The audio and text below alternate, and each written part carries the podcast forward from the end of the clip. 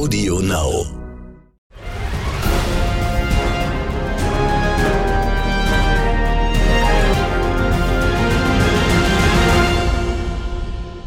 Wie tickt Amerika?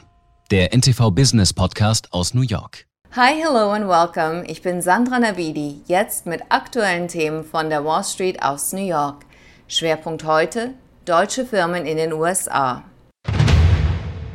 Im Fokus. Heute nehme ich Sie mit in mein New York, ein Ort, den viele Deutsche gerne besuchen. Wenn mich umgekehrt das Heimweh ergreift, kann ich mich quasi in die Heimat begeben, ohne New York je zu verlassen, denn nur wenige Autominuten von mir entfernt befindet sich das deutsche Konsulat.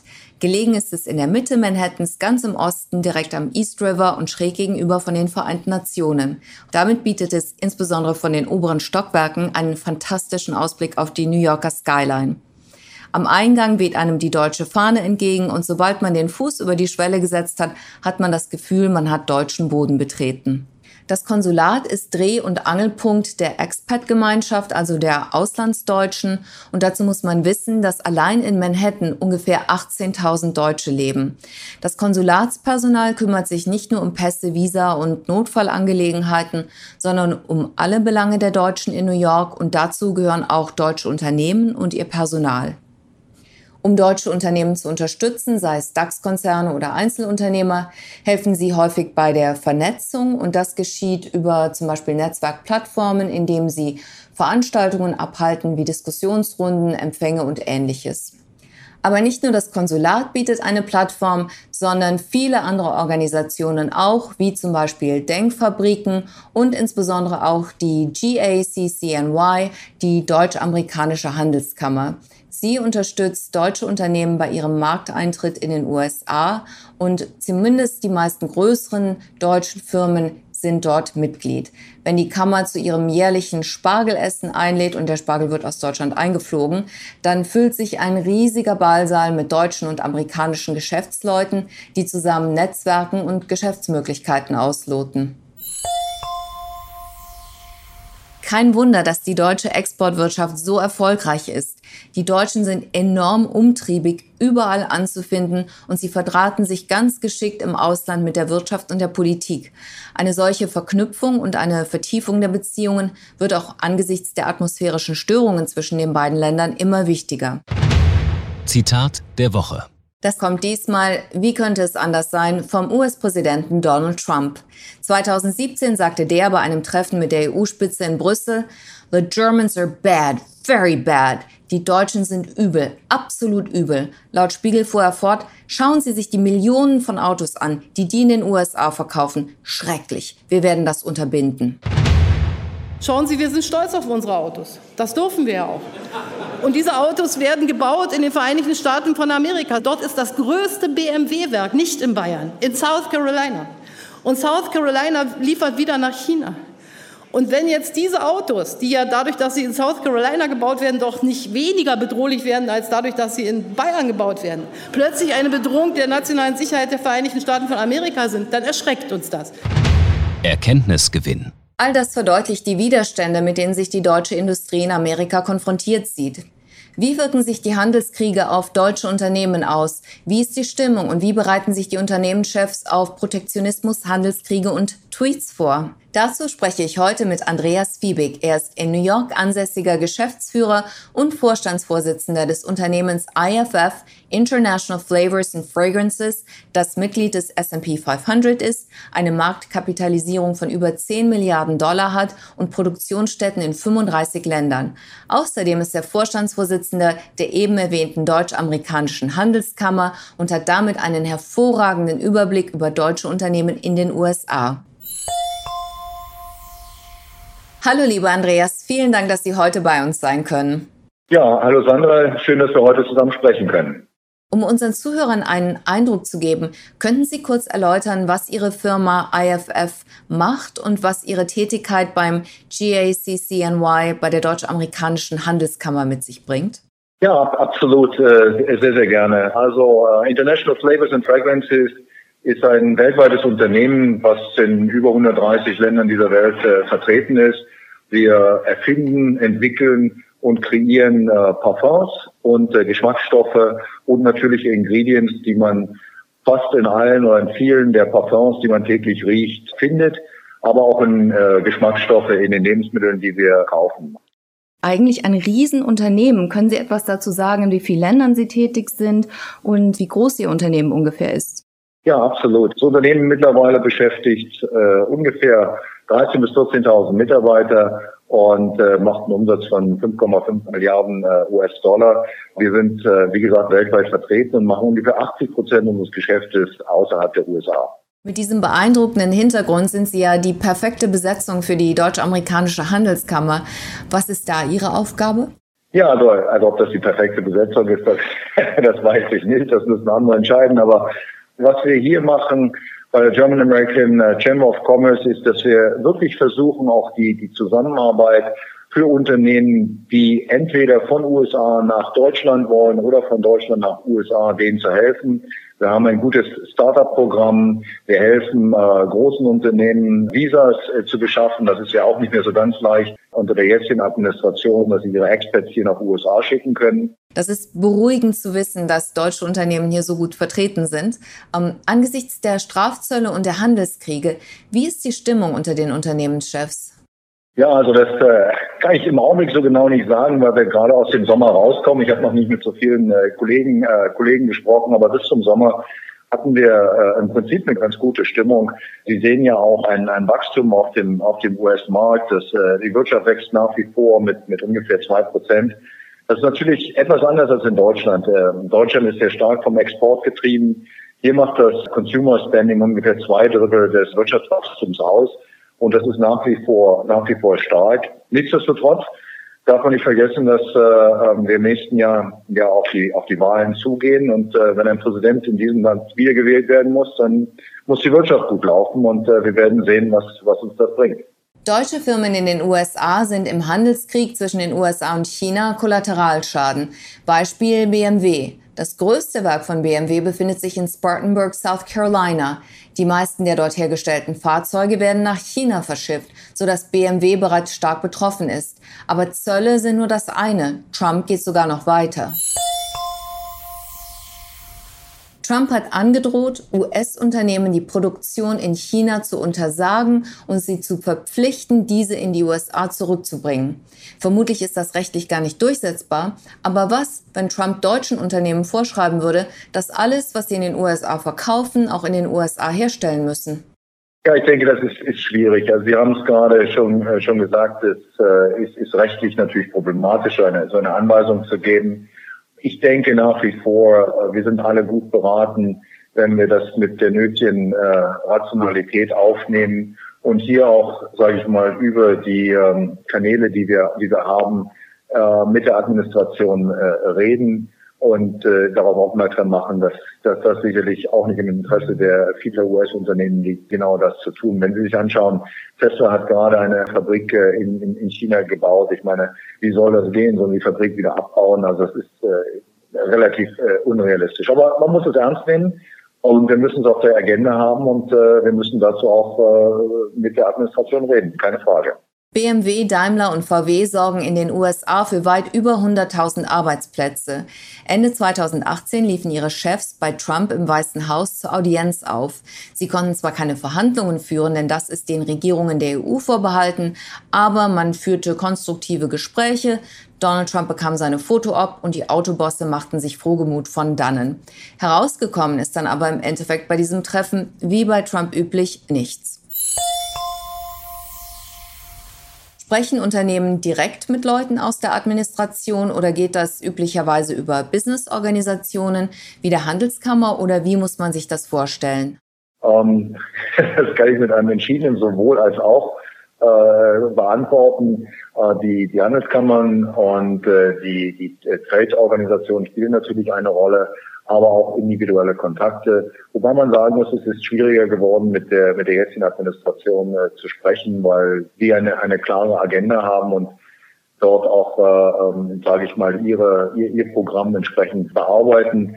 Also es ist schwieriger geworden, als mit vorherigen Administrationen äh, zu sprechen. Natürlich hat man seine Kanäle, aber das hat, äh, sage ich mal, auch relativ begrenzten Einfluss im Augenblick. Auch wenn man immer wieder hört, dass der Einfluss von CEOs auf Trump vermeintlich gering ist, ist er doch nicht zu unterschätzen. Zum Beispiel im vergangenen Monat hat Trump in einem Wutanfall angekündigt, die Zölle auf chinesische Waren kurzfristig verdoppeln zu wollen, weil China Vergeltung angedroht hatte. Daraufhin ereilte Finanzminister Mnuchin eine Panikattacke, denn eine solche drastische Erhöhung hätte katastrophale Folgen für das Vorweihnachtsgeschäft gehabt und einen deutlich spürbaren Wirtschaftseinbruch. Mnuchin hat sich daraufhin die Finger wund gewählt, um CEOs dazu zu bewegen, Trump von solch einer Kamikaze-Maßnahme abzubringen. Die taten das dann auch mit einem Hinweis auf den Aktienmarkt und die Wirtschaft und dass alles einbrechen würde. Und der Plan ging auf. Daraufhin hat Trump wesentlich geringere Strafzölle auferlegt. Ich höre immer wieder von meinen US-CEO-Kontakten, dass ein konstruktiver Dialog mit dieser Administration quasi unmöglich ist. Und für nicht-amerikanische Unternehmen ist die Kommunikation dann doch wahrscheinlich noch schwerer. Ja, das würde ich, das würde ich unterstreichen. Also das ist äh, sicherlich nicht, nicht einfacher geworden. Gerade deutsche Unternehmen brauchen ja Facharbeiter und die sind auch in den USA Mangelware. Wie schwer ist es angesichts der gegenwärtigen Einwanderungspolitik für deutsche Unternehmen Arbeitskräfte in die USA zu holen? Es gibt halt einfach weniger ähm, Visa-Zuteilungen. Wir sehen das auch und man muss teilweise länger, länger warten, um, äh, um seine Leute entsprechend nach, nach USA zu bekommen. Es ist nach wie vor möglich, aber es dauert halt oftmals länger und darauf muss man sich auch als, als Unternehmen einstellen, vor allen Dingen, wenn man, äh, wenn man Leute hier, äh, hier nach, nach USA bringen will. Bisher ging es deutschen Unternehmen hier gut und die Geschäftsführer waren zuversichtlich. Ein hier in den USA tätiger deutscher CEO konnte meine Trump-Skepsis überhaupt nicht verstehen und hat gesagt, Trump sei doch super für die Wirtschaft gewesen, insbesondere wegen der Steuerreform. Das ist auch kein Wunder, dass er Trump dann toll findet, nämlich der hat den Steuersatz für Unternehmensgewinne von 35 auf nur noch 21 Prozent gesenkt. Bisher war die Stimmung unter deutschen Unternehmenschefs ja relativ gut, aber angesichts der sich verdichtenden Anzeichen für eine Rezession und der Unberechenbarkeit von Präsident Trump sind die Unternehmenschefs vorsichtiger geworden? In der Tat, also äh, Geschäfte verschieben durchaus größere, äh, größere Investitionen, das, das ist klar. Und ein Handelskrieg ist eigentlich immer äh, immer Gift für die Wirtschaft, weil es, weil es Unsicherheit äh, kreiert und das ist nicht äh, nicht nicht gut. Und wir sehen auch äh, die erste, sag ich mal, die ersten Schwächeanzeichen auch in der herstellenden Industrie, was was nicht gut ist. Man auch wenn man sich die Zahlen anguckt, äh, die jetzt Administration hat Zölle erhoben auf Importe von China für 350 Milliarden äh, Dollar. Äh, und wir haben nochmal 112 Milliarden Dollar identifiziert, die sie auch besteuern, besteuern wollen. Das, das ist nie gut. Nun hat man es ja an der Börse gesehen, gestern und vielleicht auch heute, dass äh, man zumindest die wieder aufgenommenen Gespräche äh, positiv aufnimmt. Wir werden sehen, wie es ausgeht. Also ich, ich muss sagen, ich wage da keine Prognose, zumal man ja auch die politische Situation, ob das Hongkong ist äh, oder auch die, die Diskussion um Intellectual Property mit den Chinesen nicht auslassen soll. Das ist ja nicht nur ein Zollthema, sondern das ist ja ein breiteres Thema, was, was das anspricht. Aber ich glaube, äh, um auf die USA zurückzukommen, wenn man heute als globales Unternehmen erfolgreich sein will, muss man in den USA präsent sein, wie man auch in China präsent sein muss. Und man muss dort auch entsprechend äh, langfristig denken. Ihre Ruhe ist bewundernswert und wahrscheinlich genau das, was Unternehmen in diesen unruhigen Zeiten brauchen. Aber wie können Sie sich auf die Ungewissheit einstellen? Vermutlich planen Sie für viele verschiedene Szenarien. Ja klar, Flexibilität ist gefragt. Das ist ja nicht nur der, der Handelskonflikt zwischen China, USA und vielleicht Europa. Der Brexit äh, ist ja auch nicht so, so ganz einfach, wenn man äh, äh, Geschäfte in, in, in Europa hat. Ja, was kann man, was kann man machen? Ich glaube, man, man ist immer gut beraten, wenn man mehrere Pläne in der, in der Schublade hat. Da muss man sehen, dass man die nötige Flexibilität auch auf sich bewahrt. Wobei das manchmal einfacher gesagt als getan ist. Also ähm, wenn Sie äh, größere Investitionen in Ihre äh, in Ihre Supply Chain machen, äh, in, in Industrien, wo Sie längere Zyklen haben, wie zum Beispiel in der Pharmaindustrie. Äh, wir haben hier ein großes europäisches Unternehmen im Diabetesbereich, die investieren gerade in eine große Biotech-Anlage in, in den Carolinas. Das kostet 2,5 Milliarden allein diese, diese Anlage. Und wenn die erstmal steht, dann steht die. Also ich meine, da ist nicht mehr viel Flexibilität da. Also insofern muss man sich die Dinge wirklich auch vor dem langfristigen Hintergrund anschauen und dann eine, eine gute, rationale Entscheidung treffen, wie man seine, seine Investitionen äh, voranbringt. Aber manchmal hat man dann investiert und dann muss man halt auch mit den Konsequenzen leben. Ich denke, dass das ist es. Man muss eine Alternativszenarien haben, keine Frage. Aber das ist auch valide oder begrenzt gültig. Hinter den Kulissen.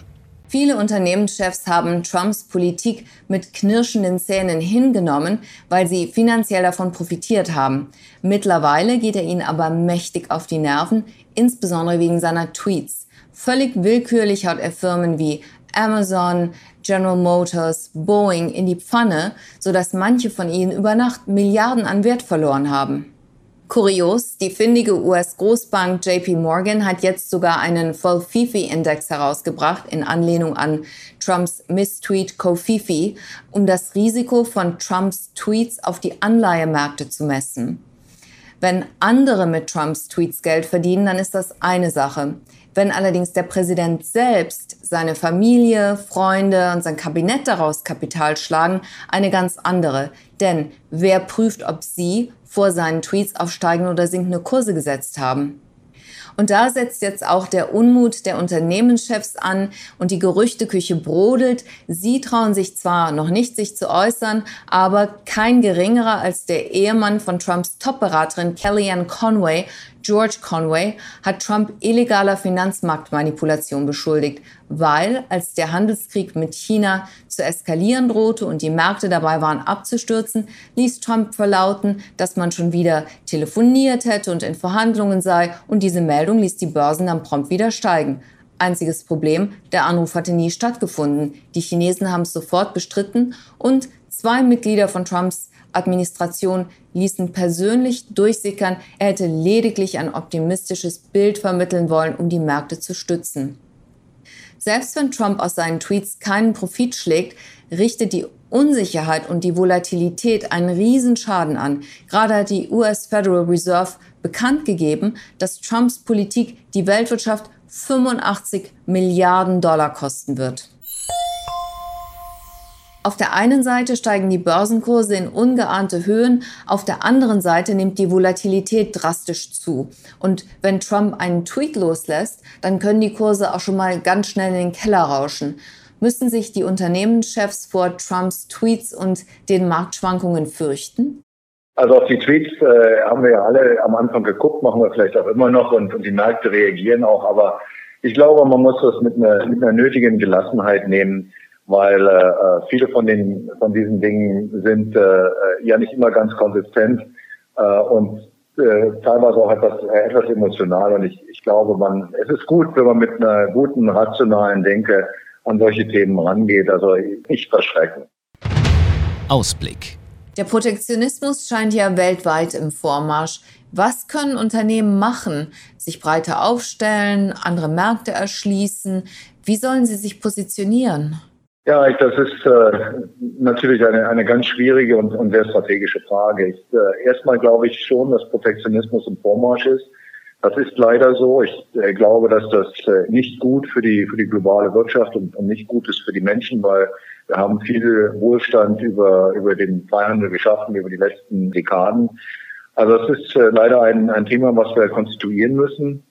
Ich denke, dass äh, hier auch die Politik gefordert ist, auch in Europa, wenn man heutzutage allerdings eine Investitionsentscheidung fällt vor dem, vor dem Hintergrund dieses zunehmenden Protektionismus, muss man wirklich äh, sich das sehr, sehr gut überlegen, wie man dann Investitionsentscheidungen fällt und was einem dann größtmögliche Flexibilität garantiert, äh, wenn es zu äh, unterschiedlichen Szenarien kommt. Also, also ist es, die Welt ist einfach viel komplexer geworden als vielleicht noch vor fünf oder vor zehn Jahren im Hinblick auf, äh, auf Protektionismus. Und äh, darauf müssen wir als Unternehmen reagieren. Aber es gibt sicherlich kein Patentrezept hier. Halten Sie es für möglich, dass Unternehmen sich zunehmend nationaler orientieren werden, um Risiken zu minimieren? Ah, das ist, äh, ich glaube, für ein, äh, für ein global agierendes Unternehmen ist das fast nicht machbar. Ähm, ich, nee, ich, ich glaube, das ist keine Alternative. Und ich bin nach wie vor im festen Glauben, dass wir dass wir über die Zeit äh, hoffentlich wieder zu guten und, und, und soliden Handelsvereinbarungen kommen, die uns helfen, auch unser Geschäft entsprechend zu entwickeln. Deutsche Unternehmen scheinen ja ganz besonders ins Fadenkreuz des Präsidenten geraten zu sein. Meinen Sie, dass sie mehr Repressalien verspüren als die US-Unternehmen? Ich, äh, ich glaube nicht. Also äh, sicherlich äh, gibt es äh, gibt es immer wieder Themen, vor allem mit der Autoindustrie, die werden ja ganz prominent hervorge hervorgehoben. Aber sonst äh, äh, denke ich, fühlt man das hier nicht, dass man äh, ausselektiert ist. Ich denke, das ist eher die allgemeine Politik, die wir mit der Administration sehen, die halt mit äh, America First auch ein klares Statement ab, abgegeben hat. Aber ich denke nicht, dass man das stärker äh, merkt, mit Ausnahme der einen Industrie, die ich gerade angesprochen habe. Was glauben Sie, wie die Handelskriege das Wachstum in Deutschland beeinflussen werden? Sehen Sie dort eine Rezession?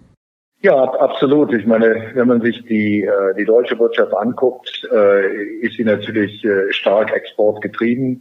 Handelskonflikte äh, sind meiner Ansicht nach nicht zu gewinnen und, und immer Gift für, für das Wachstum. Ich denke schon, dass man hier einen, einen klaren Einfluss äh, auf, auf Deutschland sehen wird und das sehen wir im letzten Quartal, war das Wirtschaftswachstum ja nicht so dolle. Und jetzt wollen wir mal gucken, was, was der Rest des Jahres bringt. Aber das äh, wird sicherlich äh, für Deutschland einen größeren Einfluss haben auf alle Themen, die wir, die wir in, in Deutschland haben, ob das Wirtschaftswachstum ist, ob das Steuereinnahmen sind, die im Augenblick noch äh, relativ hoch sind. Und äh, das muss man wirklich sehr genau betrachten und, und schauen, wie man darauf reagiert. Was würden Sie sich von der Politik wünschen? Also ich glaube, es ist, ist ganz wichtig, auch in den Zeiten äh, der, der, der jetzigen Administration, dass wir immer äh, Gesprächskanäle offen halten, um zu schauen, wie wir äh, sagen wir, Wege finden können in der, in der Zusammenarbeit, in der Zusammenarbeit äh, mit den USA und wie wir, sage ich mal, auch wieder zu einer konstruktiven Zusammenarbeit kommen können. Und ich, ich glaube, dass äh, es dazu eigentlich eigentlich gar keine gar keine Alternative gibt und wie wir wissen Administrationen wechseln und äh, wir müssen einfach hier offene Kanäle halten und wir wir sehen auch dass äh, das Thema Investitionen in den USA nach wie vor wichtig ist weil es einfach ein, ein sehr sehr wichtiger Markt ist äh, für für globale Unternehmen angesichts aller Widrigkeiten was gibt Ihnen Hoffnung Ja, was, was, äh, was gibt mir Hoffnung ist, äh, ähm, sag ich mal, aufs eigene Unternehmen bezogen. Wir haben im Augenblick eine, eine sehr gute Forschungspipeline mit super interessanten Projekten. Das zweite ist, dass äh, wir nach wie vor vernünftiges Wachstum in den USA haben, was uns, was uns helfen wird, ist mit, mit vielen äh, unserer Unternehmen, unserer Vorhaben, die wir, die wir noch, noch beenden wollen. Und ich glaube, dass, äh, dass wir zumindest vorsichtig optimistisch in die Zukunft gucken können. Wenn man mal davon absieht, dass wir heute etwas, etwas Regen vermutlich in, in New York bekommen vom äh, Hurricane Dorian, aber zumindest kriegen wir keine größeren Winde und das ist doch schon mal ganz gut. Das freut mich zu hören, Andreas. Dann wünsche ich Ihnen und Ihrem Unternehmen alles Gute und bedanke mich nochmal ganz herzlich für das Gespräch. Ja, vielen Dank, sehr gerne. Vielen Dank, dass Sie dabei waren. Goodbye aus New York und bis zum nächsten Mal. Ihre Sandra Navidi. Redaktion Kirsten Frintrop, Produktion Laurens Achilles. Das war Wie tickt Amerika, der NTV Business Podcast aus New York. Dieser Podcast ist eine Produktion von AudioNow.